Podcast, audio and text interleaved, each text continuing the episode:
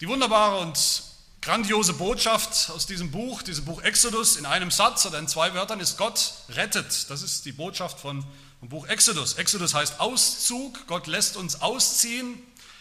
Er führt uns hinaus. Er führt uns hinaus, wie wir sehen in dieser Geschichte, aus der Feindschaft, aus dem Elend dieser gefallenen Welt, dieser feindseligen Welt unter ihrem bösen Herrscher, unter ihrem bösen satanischen Pharao. Und Gott führt uns hinaus auch aus der Sklaverei, aus der selbstgemachten Sklaverei, aus der Sklaverei unserer eigenen Sünde. Aber nicht nur das, die Exodus-Geschichte ist dann auch die detaillierte Geschichte, wie Gott das tut, wie genau Gott ein Volk rettet, wie Gott uns heute rettet.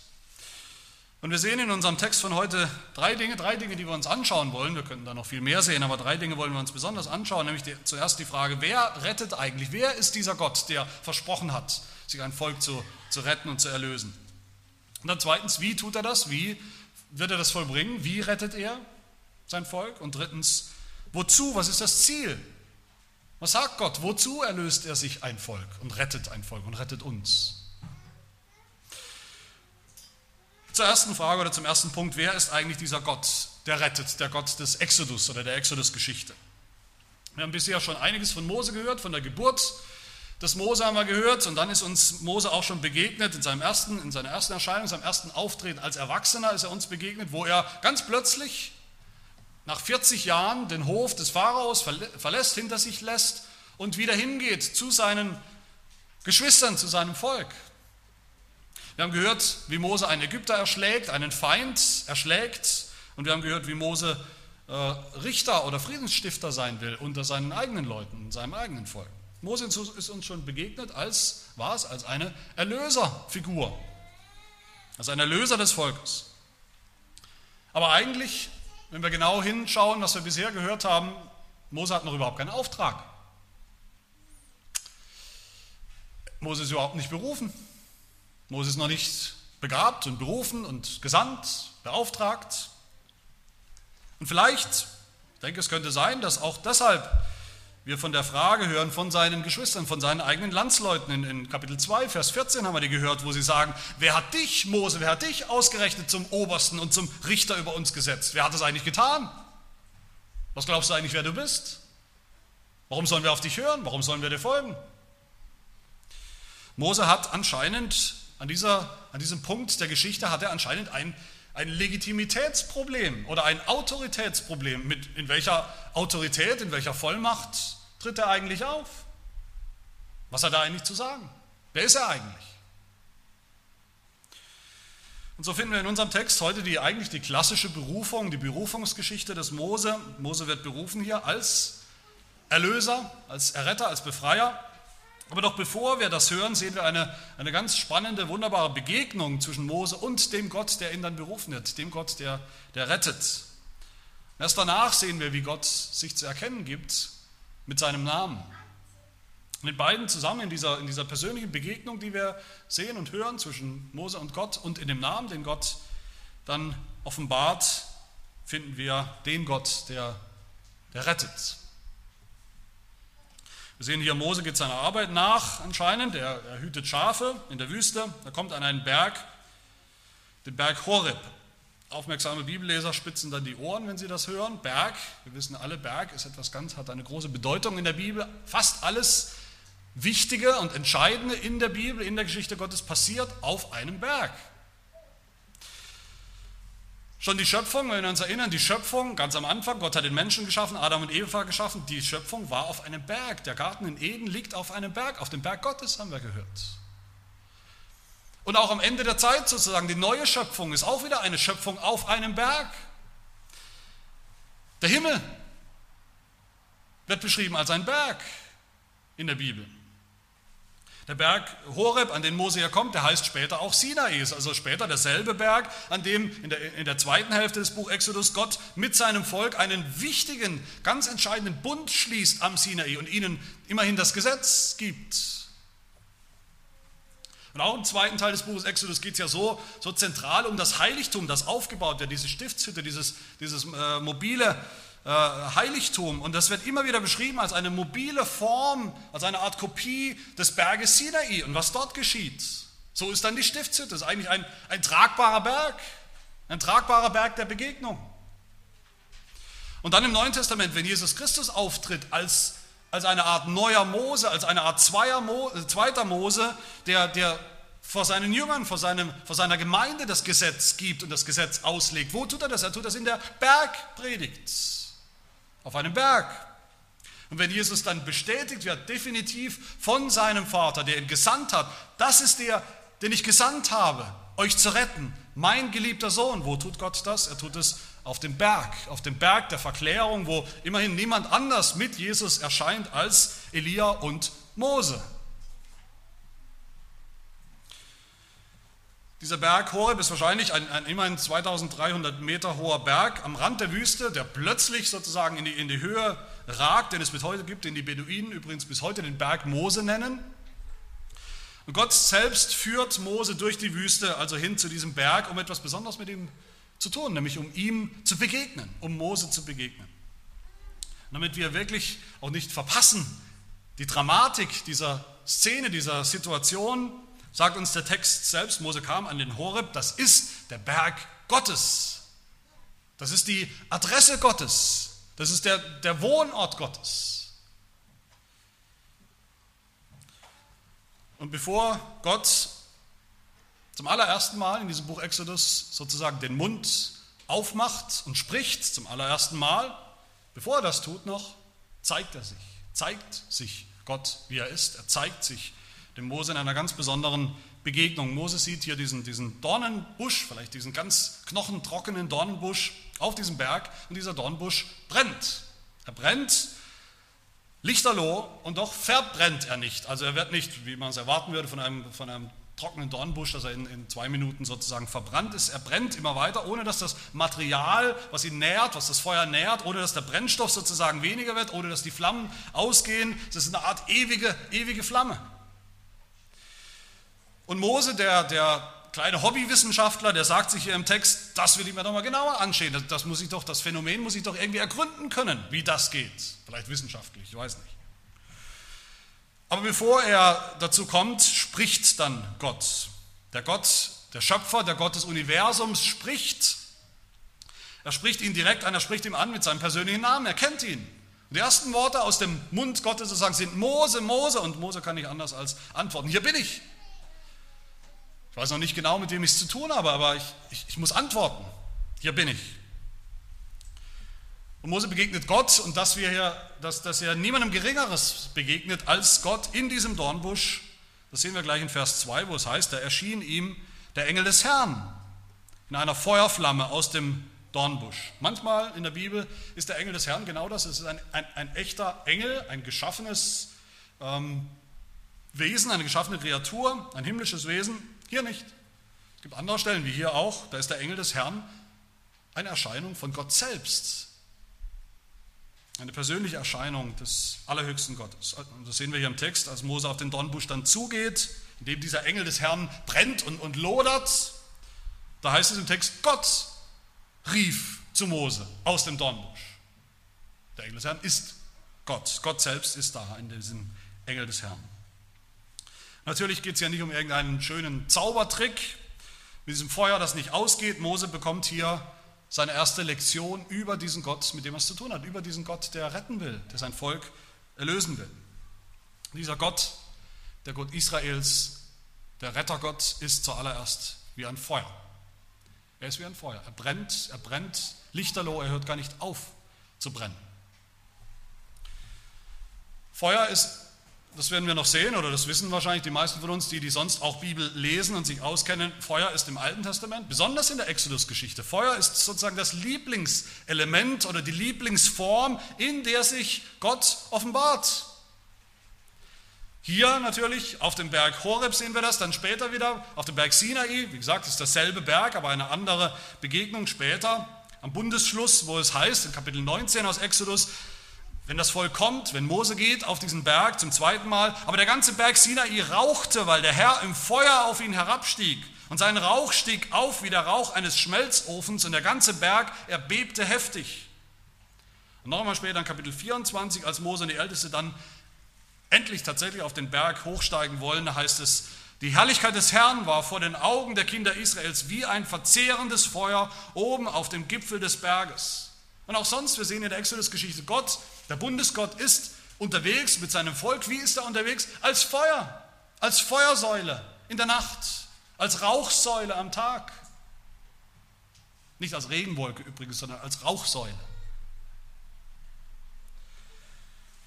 Was bedeutet das? Was soll, was soll Mose hier begreifen über diesen Gott? Was sollen wir begreifen über diesen Gott, mit dem wir es zu tun haben? Über einen Gott, der Feuer ist. Was ist Feuer? Feuer ist vor allem in der Bibel ein Bild für Heiligkeit. Heiligkeit.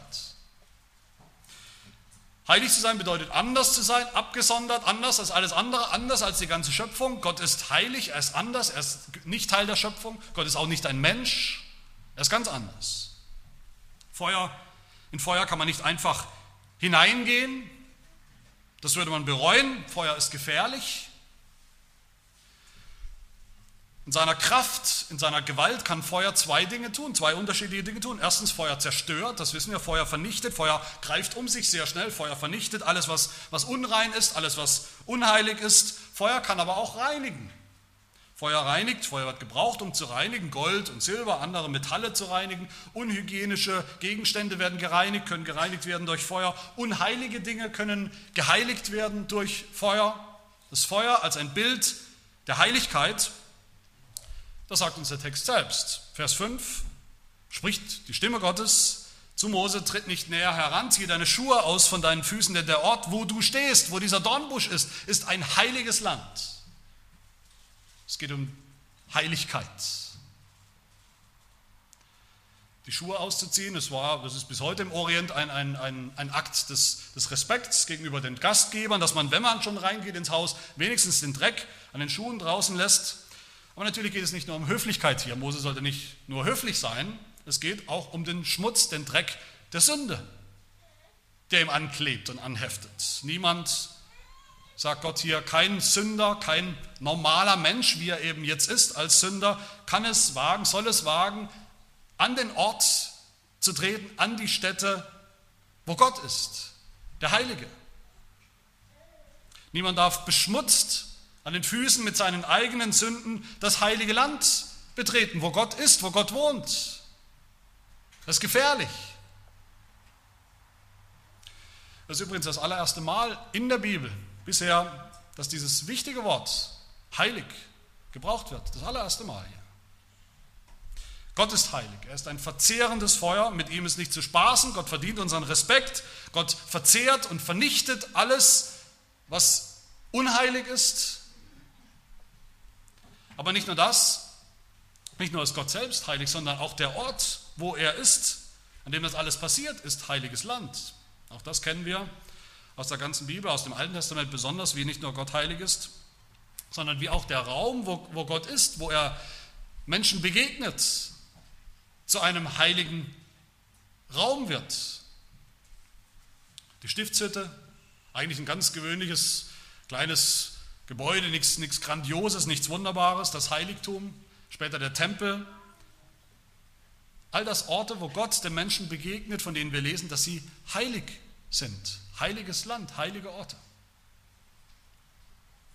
Orte, wo das Feuer brennt, das Feuer der Heiligkeit Gottes besonders hell lodert und brennt, um entweder das zu tun, was Feuer tut, entweder zu zerstören im Gericht oder zu heiligen, zu reinigen. Da sehen wir im Grunde in diesem Feuer, im Dornbusch, in diesem Feuer der Heiligkeit Gottes eigentlich schon die Begründung, warum Heiligkeit überhaupt so ein wichtiges Thema ist. Im ganzen Alten Testament so haarklein beschrieben wird, wie wir Gott begegnen können, dem Heiligen, damit es nicht tödlich endet für uns. Wie die Stiftshütte, wie der Ort, der heilige Ort, der Tempel auszusehen hat, damit wir nicht verzehrt werden und vernichtet werden. Wie die Priester sich reinigen und heiligen sollen, damit sie nicht getötet werden. All das ist eine, eine Auswirkung davon, dass Gott heilig ist und dass sein Tempel, der Ort der Begegnung mit ihm, ein heiliger Ort, ein heiliges Land ist.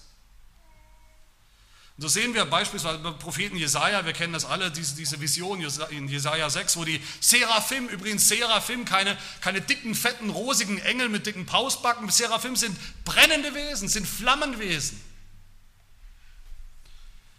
Und wie sie sagen, wie sie Gott sehen in seinem Tempel, in diesem heiligen Land, wie sie rufen, heilig, heilig, heilig ist der Herr, der Heerscharen. Die ganze Erde ist erfüllt von seiner Herrlichkeit, von seinem brennenden Feuer, von seiner Heiligkeit. Und das Einzige, was Jesaja sagen kann, als er das hört und sieht, diese brennende, strahlende, überwältigende Heiligkeit Gottes ist, wehe mir, ich vergehe, denn ich bin nicht so. Ich bin nicht heilig. Ich bin ein Mann mit unreinen Lippen und wohne unter einem Volk, das unreine Lippen hat. Denn meine Augen haben den König, den Herrn der Heerscharen gesehen. Und das bedeutet, dass er erkennt, dass er verloren ist, dass er verbrennen muss. Es sei denn, das Feuer reinigt ihn. Und so ist es auch. Er glaubt und die Engel kommen. Womit kommen sie? Sie kommen mit Feuer, sie kommen mit glühender Kohle, der glühenden Kohle der Heiligkeit Gottes. Und sie sagen, siehe, deine Schuld ist von dir genommen, deine Sünde ist gesühnt. All das sehen wir hier schon, all das lernt Mose hier schon über den Gott, mit dem er es zu tun hat. Und deshalb verbirgt er sein Angesicht vor Gott, fürchtet sich, Gott anzuschauen, Vers 6, wie es sich für einen Sünder eben geziemt.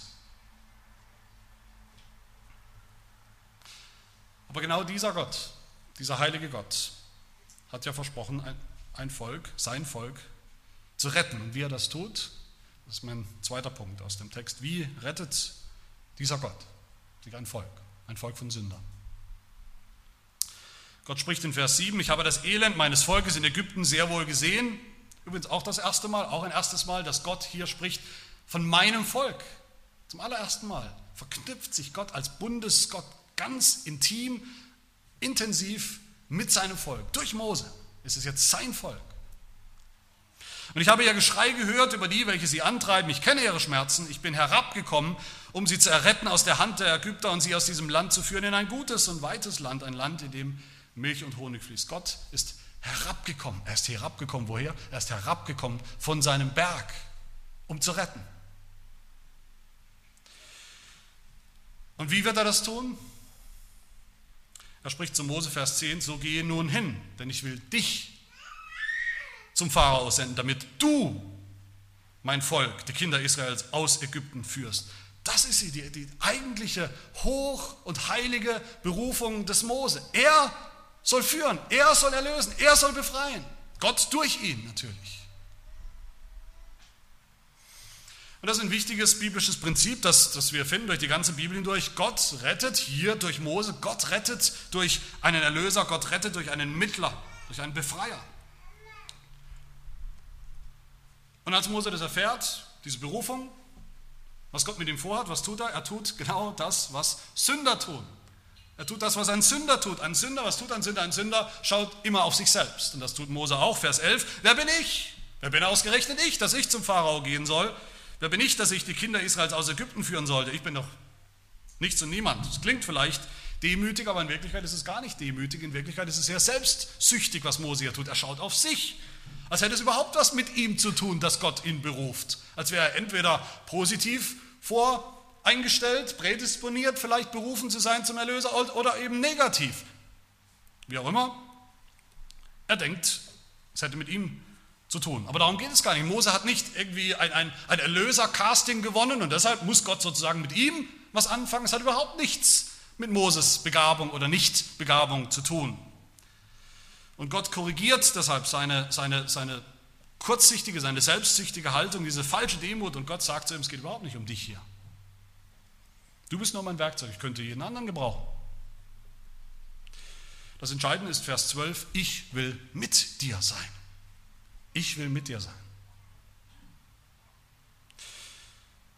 Aber in einem hat Mose recht, dieses Prinzip, dieses ganz neue, radikal neue Prinzip, dass Gott sich ein Volk erlösen, erretten wird, durch einen menschlichen Erlöser, Mittler, Befreier. Das ist so neu, das ist so radikal, Das ist stimmt. Mose hat ein, ein Legitimationsproblem, ein Autoritätsproblem wie er es mit eigenen Worten sagt, dann in Vers 13, siehe, wenn ich dann hingehe, wenn ich, wenn ich jetzt die Berufung annehme sozusagen, wenn ich hingehe zu den Kindern Israels und ihnen sage, der Gott eurer Väter hat mich zu euch gesandt und sie mich fragen, was ist sein Name, was soll ich ihnen sagen? Muss hat recht, dieser Auftrag, der ist so groß, der ist nichts, noch nie größer gewesen in der Geschichte der Menschheit. Vielleicht mit der Ausnahme beim Noah, der ja auch einen Auftrag hatte, ein ganzes Volk zu retten. Dieser große Auftrag, der erfordert tatsächlich eine ganz klare Berufung, eine ganz klare Sendung, eine ganz klare Autorität. Zu, zu so einer Aufgabe beruft man sich nicht selbst, sagt, ja, ich habe gerade Zeit. Ich bin vielleicht begabt dazu, vielleicht begabter als andere. Die Fragen werden kommen, wer ist der, der das tut? In welcher Autorität? Diese Fragen werden kommen und was soll Mose dann sagen? Mose kann das Volk nur retten, wenn sie ihm glauben, wenn sie ihm vertrauen, den menschlichen Anführer, seine Sendung, seine Autorität anerkennen. Und dazu braucht er die Visitenkarte Gottes, die Vollmacht Gottes. Und diese Visitenkarte, das ist der Name Gottes. Was ist der Name Gottes? Der Name dessen, der ihn, den Mose, der Mose gesandt hat, berufen hat und gesandt hat. Dieser Name ist ja zunächst mal nicht ganz unbekannt. Gott hat ja schon Geschichte geschrieben. Gott kommt hier nicht zum ersten Mal auf den Plan. Gott hat schon Geschichte geschrieben mit seinem Volk, mit den Vätern. Im Buch Genesis haben wir uns angeschaut. Gott hat sich schon Mose vorgestellt, auch mit einem bekannten Namen hier in unserem Text. Da gibt es ja auch einen altbekannten Namen im Dornbusch, Vers 6. Ich bin der Gott deines Vaters, der Gott Abrahams, der Gott Isaaks und der Gott Jakobs. Das ist ein alter, bekannter Name Gottes. So war Gott schon bekannt. Gott hat sich vorgestellt schon im Buch Genesis mit verschiedenen Namen, mit verschiedenen Eigenschaften. Er hat sich vorgestellt als der Schöpfer ganz am Anfang. Er hat sich vorgestellt als El Elyon, der allerhöchste Gott. Er hat sich vorgestellt als El Roi, der Gott, der alles sieht, der Gott der Vorsehung. Gott hat sich vorgestellt als El Shaddai, der allmächtige Gott. Und als El Olam, der ewige Gott. Aber hier offenbart sich Gott weiter. Gott offenbart sich neu. Etwas ganz Neues. Nicht, dass Gott sich verändert, Gott ist und bleibt, wer er ist. Aber Gott offenbart immer wieder neue Dinge im Verlauf der Geschichte, der Heilsgeschichte. Er gibt mehr von sich preis, mehr von sich bekannt. Weil er auch dabei ist, etwas ganz Neues zu tun. Ein neues Werk der Erlösung, was noch nie da gewesen ist. Und Gott spricht zu Mose in Vers 12, ich bin der ich bin. Und er sprach, so sollst du zu den Kindern Israels sagen, ich bin, der hat mich zu euch gesandt. Ich bin der ich bin. Das ist natürlich der Name Gottes, den wir irgendwo alle kennen und der doch sehr geheimnisvoll ist, um sich viele Geheimnisse ranken, wie das eigentlich zu verstehen ist, viele, viele Missverständnisse, das will ich gar nicht alles entfalten, aber vor allem unter dem Einfluss von, von Philosophien, von Philosophie der griechischen, lateinischen Philosophie, wurde hier alles Mögliche und, und Denkbare, allerlei Hirngespinste hineingelesen in den Namen, in das Wesen Gottes. Gott ist der ewige Ich Bin, hat man gesagt oder, oder, oder gedacht, in der Geschichte der Theologie auch, wie so ein stoischer, unbewegter Klotz, tonnenschwerer Klotz, Marmor vielleicht, der immer dasteht, den kann man schön anschauen, aber da bewegt sich nichts. Gott ist der ewig Seiende, was auch immer das heißt, der sich niemals wandelt, der immer gleich bleibt. Gott ist Wurde gesagt, sogar das Prinzip des Seins schlechthin. Gott ist alles, was ist, alles andere ist nicht. All das wurde schon verknüpft mit dem vermeintlichen Namen Gottes. Philosophische Spekulationen, die am Ende überhaupt nichts zu tun haben mit dem Hintergrund, mit der Geschichte, die wir hier sehen. Das ist ja eine Geschichte, eine Geschichte von Mose, der Berufung und der Errettung, die Gott plant. Was bedeutet dieser Name eigentlich? Ich bin der ich bin.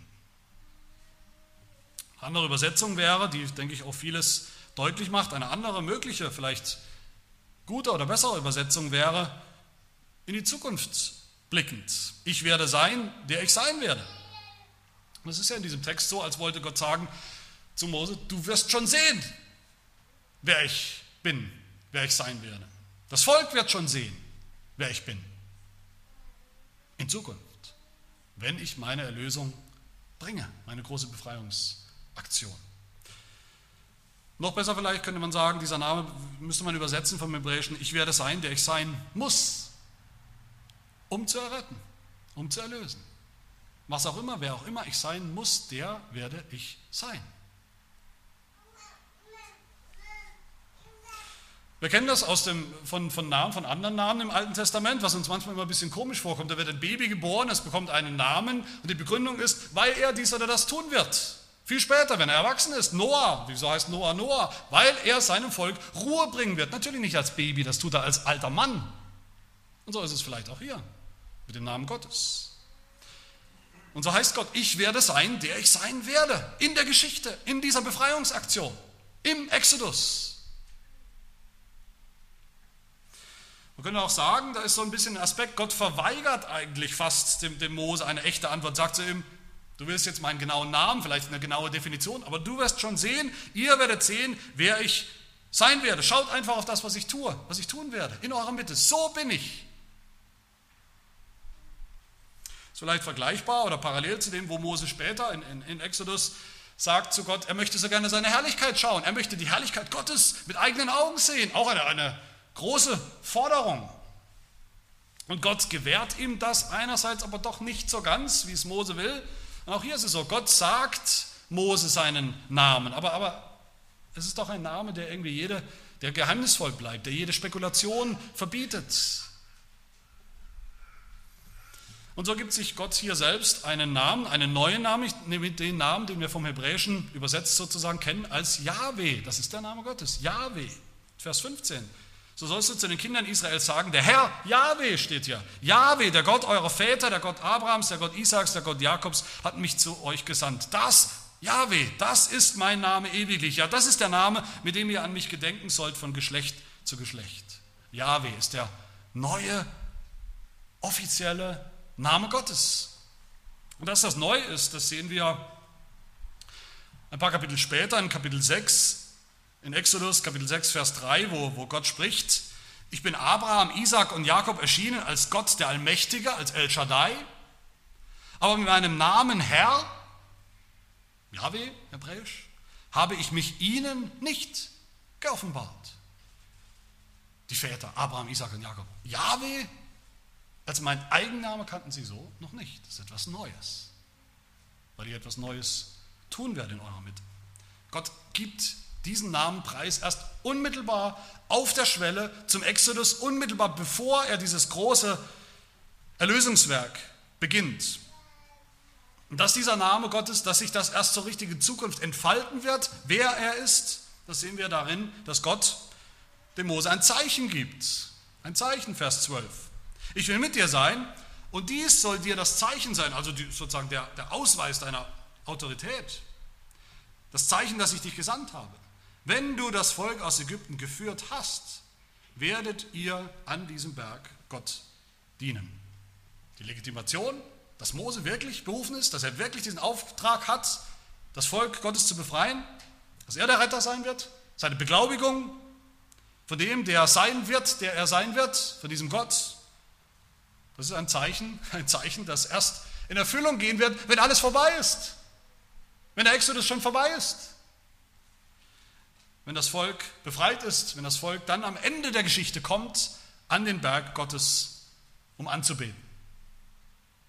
Dann wird klar sein, dann wird über jeden Zweifel erhaben sein, dass Mose wirklich gesandt war von Yahweh, dem Gott, der sein wird, der er sein wird.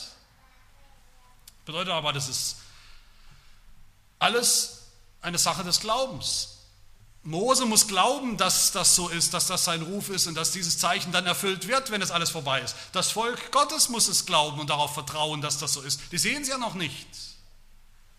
Nur wenn sie das glauben, nur wenn Mose im Glauben loszieht und anführt und befreit, nur wenn das Volk Gottes folgt, ihm nachfolgt, im Glauben, im Vertrauen, dann werden sie gemeinsam unterwegs erfahren, wer dieser Gott ist, der sein wird, der er sein wird.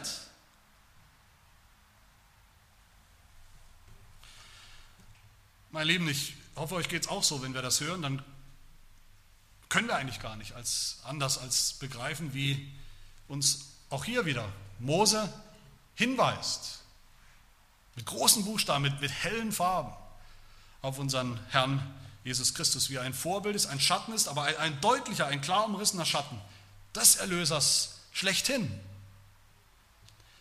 Jesus kam in die Welt, Jesus Christus kam in die Welt als eine Erlöserfigur. Er war gesandt aus dem Himmel, er war gesandt herab vom Berg Gottes in diese Welt hinein, um sein Volk zu erlösen von seinen Sünden.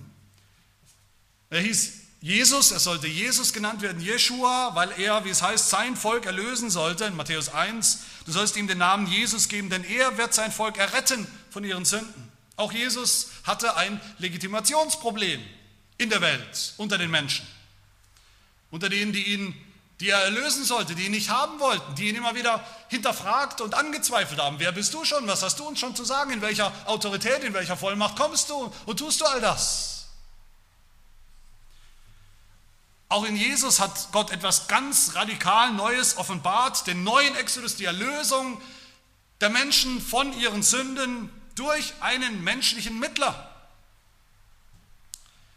der auch Gott ist, der Sohn Gottes. Und auch bei Jesus war es und ist es bis heute eine Sache des Glaubens, zum Glaub, äh, zu glauben, dass er wirklich dieser Erlöser ist und der einzige Erlöser ist. Auch bei Jesus wurde seine Autorität, seine Legitimation zu all dem, der Erlöser zu sein, wurde erst bestätigt, wann? Ganz am Ende, als es eigentlich alles vorbei war. Am Kreuz. Das war das Zeichen. Das Zeichen des Jona, das Zeichen der Auferstehung, dass er nicht im Grab geblieben ist, sondern auferstanden ist, dass er so neues Leben gebracht hat, diesen Sündern, diesen geschundenen Sündern. Das Neue Testament geht sogar noch einen Schritt weiter. Jesus ist nicht nur der wahre Mittler und Erlöser des Volkes Gottes aus der Knechtschaft. Jesus Christus ist selbst der Gott, der sein wird, der er sein wird. Und deshalb hat sich Jesus nicht gescheut, nicht mit der Wimper gezuckt, der große Ich bin, Yahweh, zu heißen. So bezeichnet Jesus sich in den großen Ich bin Worten des Neuen Testaments. So sagt Jesus, ich bin es in Johannes 8, der ich von mir selbst Zeugnis gebe und der Vater, der mich gesandt hat, hat auch Zeugnis gegeben von mir. Ich bin. So spricht Jesus in Johannes 8, wahrlich, wahrlich, ich sage euch, ehe Abraham war, bin ich. Ich bin. Und so spricht er wieder in der Offenbarung, ich bin das A und das O, der Anfang und das Ende, spricht der Herr, Yahweh, der ist und der war und der kommt, der Allmächtige. Das ist der große Yahweh, das ist der Herr und das ist unser Herr Jesus Christus. Und so hat die Gemeinde das verstanden, so haben die Gläubigen ihn anerkannt und verstanden und gepriesen und, und verehrt und angebetet von Anfang an als Gott, als Yahweh. Wie der Apostel Paulus es sagt in diesem großen, großen Lobpreis auf Christus in Philippa 2, wo er sagt, Gott hat ihm, Jesus, diesem Jesus, diesem Menschen Jesus, hat er einen Namen verliehen, der über allen Namen ist, damit in dem Namen Jesus sich alle Knie derer beugen, die im Himmel und auf Erden und unter der Erde sind und alle Zungen bekennen, dass Jesus Christus der Herr Yahweh ist, zur Ehre Gottes, des Vaters. Das ist der Name Gottes den wir hier sehen, den Gott Mose und uns hier mitteilt und offenbart für alle Zeiten. Der Gott, der sein wird, wer er sein wird oder wie er sein wird in seinem Erlösungswerk, bis hin zu Jesus Christus. Aber zuletzt bleibt die Frage, ich habe es schon gesagt, was ist das Ziel von all dem? All das geht auf ein Ziel zu, die Rettung, die Gott angekündigt hat und die er durchführt, durchführen wird. Es wird sich ja erst entfalten im Buch Exodus. Wir wissen das schon, aber noch stehen wir davor, vor dem großen Akt. Aber all das, sagt unser Text, hat ein Ziel, läuft auf ein großes Ziel zu. Wir erfahren ja nicht nur, wer der Gott ist, der sein Volk rettet, wir erfahren ja nicht nur, wie er das tut, durch einen menschlichen Erlöser und Befreier, der ein Bild ist unserem Herrn Jesus Christus, wir erfahren auch, was das Ziel ist, das Gott verfolgt. Gott will natürlich seinem Volk helfen, das ist klar, das steht hier im Text. Gott will sein Volk befreien von ihren Lasten. Er sagt, in Vers 7, ich habe das Elend meines Volkes gehört, ich kenne ihre Schmerzen, ich will ihnen helfen. Gott will uns befreien von unseren Feinden, das ist vor allem der Teufel, der uns bedrückt, unterdrückt, das ist auch unser Fleisch, das ist auch unsere Sünde, davon will uns Gott befreien. Und dazu hat er Mose berufen als Befreier Israels aus Ägypten.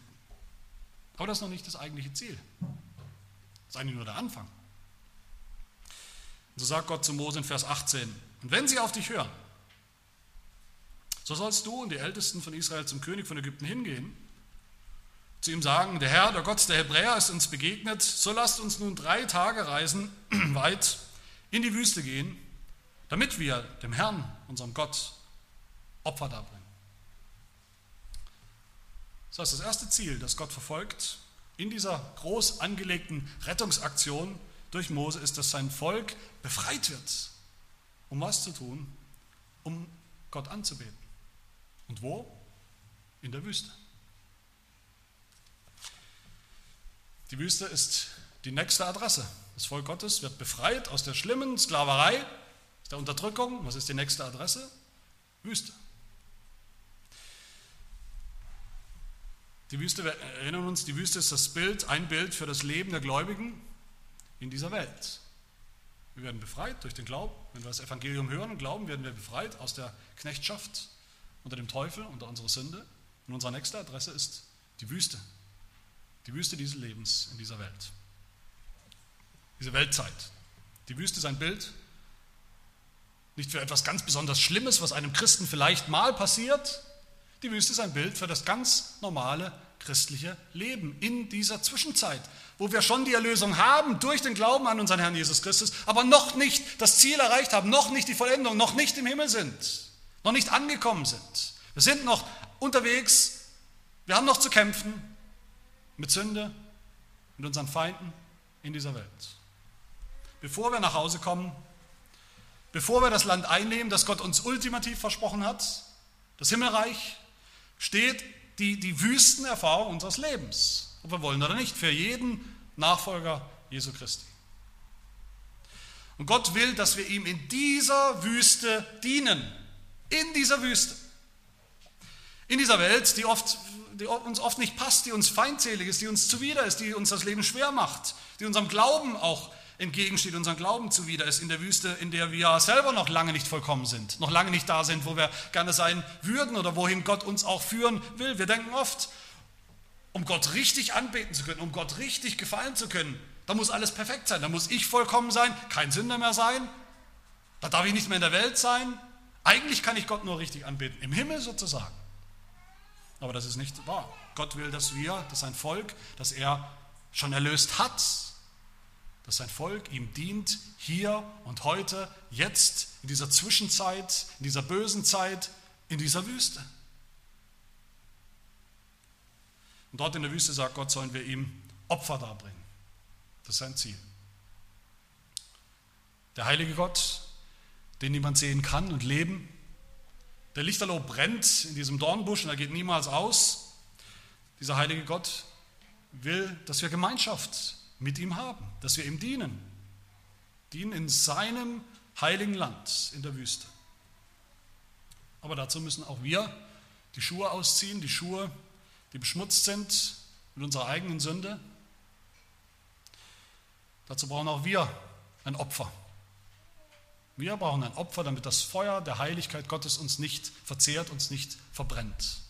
So sagt Mose, lasst uns drei Tage reisen weit in die Wüste gehen, damit wir dem Herrn, unserem Gott, Opfer bringen. Ein Opfer, das er annimmt, ein Opfer, das nötig ist, ein Opfer, das wir brauchen, ein Opfer, damit wir Gott begegnen können, obwohl wir Sünder sind,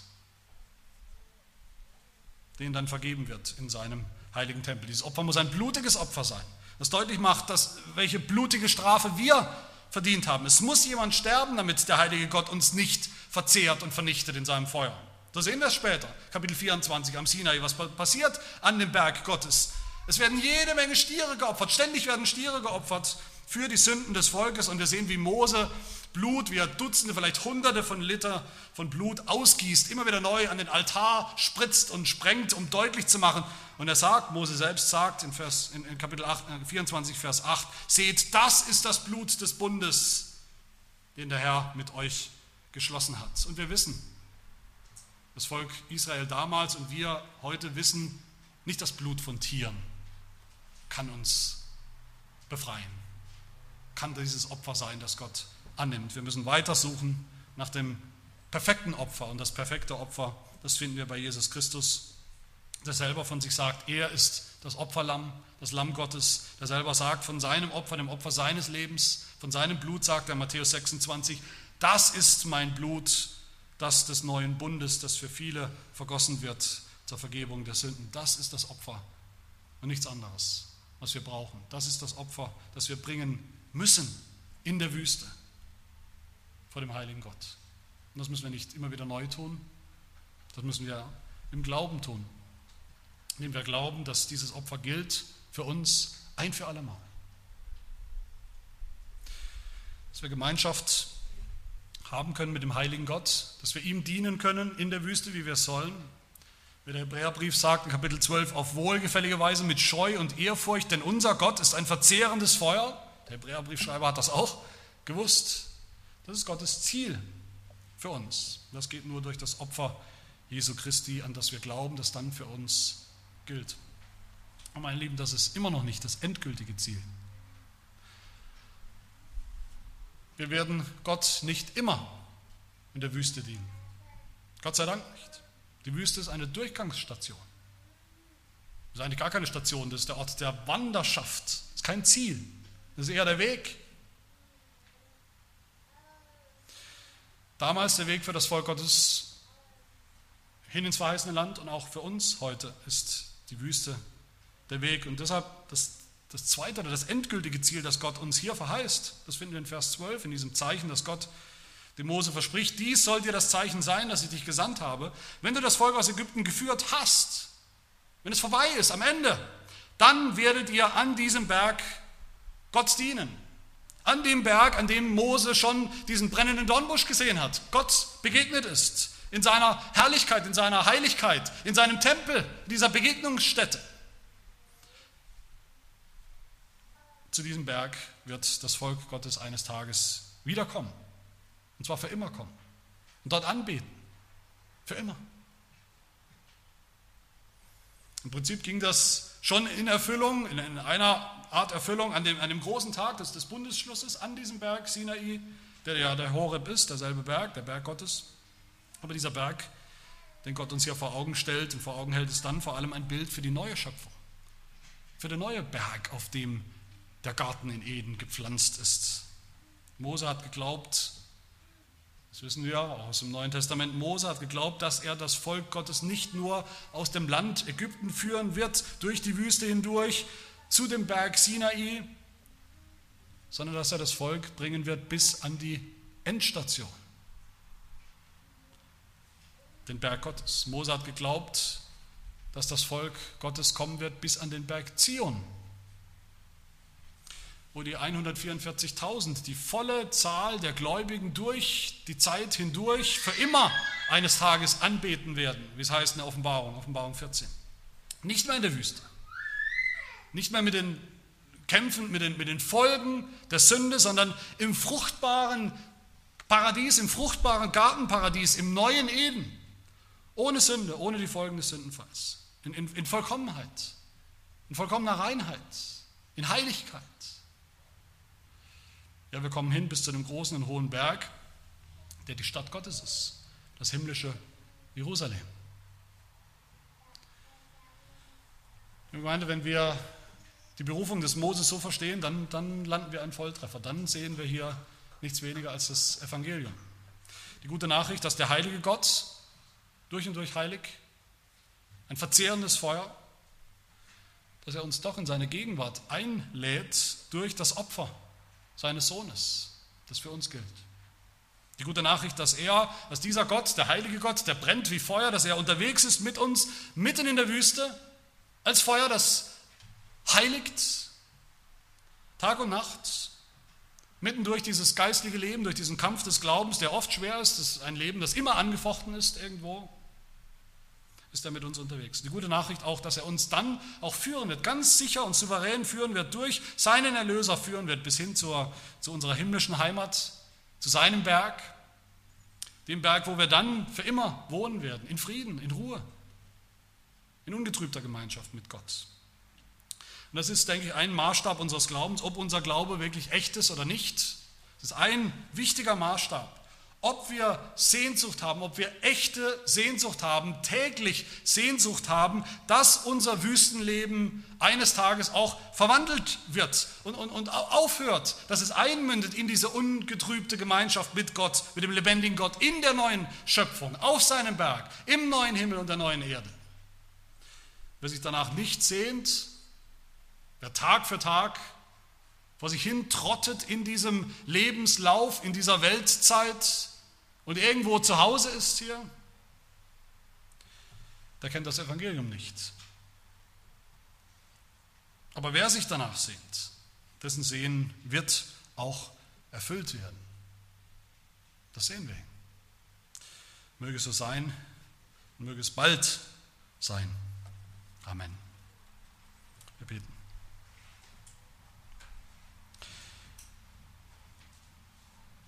Ja, Herr, du heiliger Gott.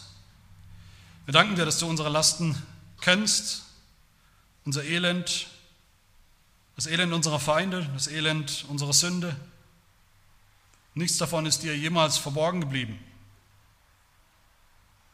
Wir danken dir, dass du uns in deiner Heiligkeit nicht verzehrst und vernichtest als Sünder, wie wir es verdient hätten, sondern dass du uns ein Opfer bereitgestellt hast. Ein Opfer, das du auch annimmst das blutige Opfer deines Sohnes Jesus Christus, den du gesandt hast, den du legitimiert hast, den du mit Autorität, mit Vollmacht ausgestattet hast, das zu vollbringen, wozu du ihn gesandt hast. In ihm dürfen wir uns dir nahen, in ihm dürfen wir in deine Gegenwart kommen, in ihm dürfen wir in deinen Tempel kommen, in das heilige Land, den Ort der Begegnung.